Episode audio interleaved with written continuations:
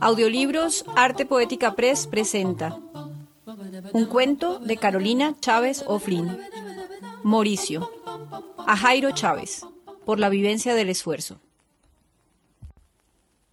Tras su regreso de Londres, Mauricio Saldaña solo tomaba té inglés.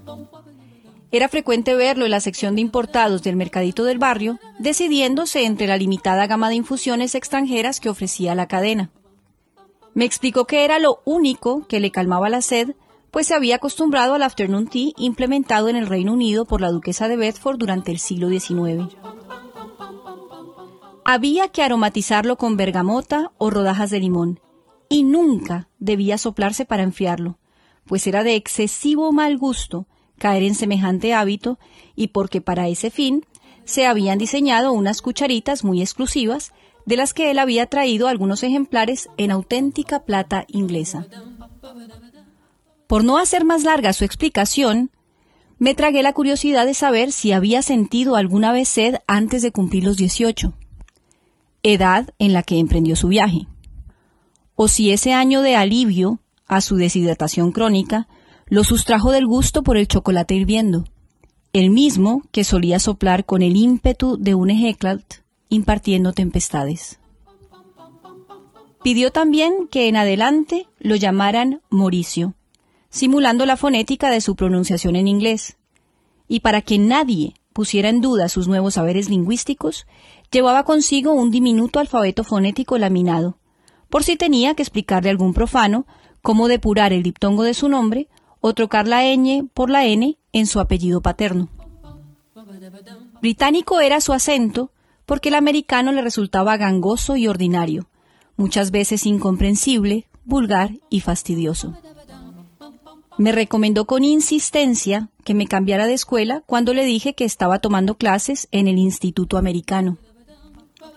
Aseguró que era mi futuro el que estaba en juego y que esa mezcla de acentos de hablantes no nativos podía atrofiar mis ya muy escasas posibilidades de hacerme genuinamente bilingüe. Su novia de entonces se llamaba Grace, como la princesa de Mónaco, y nunca supe si quedó prendado de ella por la nobleza de su nombre, que le permitía presentarla como Grace S. de la Torre, para no decir el Sánchez, o por la blancura de su tez y la rigidez de su espalda, que le concedían un cierto aire nobiliario al caminar. De su paso por España, solo recuerdo que si me invitaba un tinto, ya no se refería al café negro que tomaba cada mañana, sino al vino rojo que aprendió a catar en sus andanzas por los viñedos de La Rioja. También adquirió un gusto desaforado por los toros, las siestas del mediodía y los jugadores del Real Madrid. De sus viajes a París, trajo una curiosa debilidad por los pañuelos cortos, que llevaba siempre atados al cuello, y un ademán en la boca que le hacía pronunciar el nombre de sus amigos de infancia con un colorido dejo francófono. Se inscribió de nuevo en la Alianza Francesa para refinar su acento parisino, porque durante su viaje escuchó mucho francés de Senegal y temía perpetuar los vicios adquiridos por ese imprevisto contacto lingüístico. Hablaba de boutiques, de rieres y de buros, y convenientemente se dejaba ver en los museos del centro, cautivado siempre con la última muestra de arte moderno traída desde Berlín. Luego de su viaje a Noruega, ya nunca supe de él.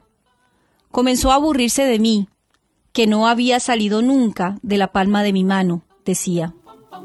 Fue solo hasta ayer que me topé con su hermano y me contó de su accidente. Perdió su índice derecho con una sierra en la fábrica donde trabajaba. Como andaba sin papeles, prefirió encargarse por cuenta propia de su herida, pero en menos de una semana lo devoró la infección. La repatriación del cuerpo tomó tiempo y su madre tuvo que rehipotecar la casa para traerlo de vuelta.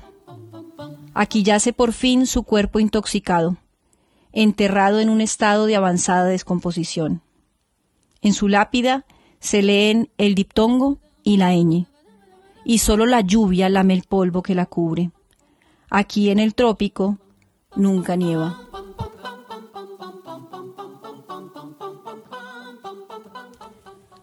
Arte Poética Press es una editorial hispana basada en la ciudad de Nueva York.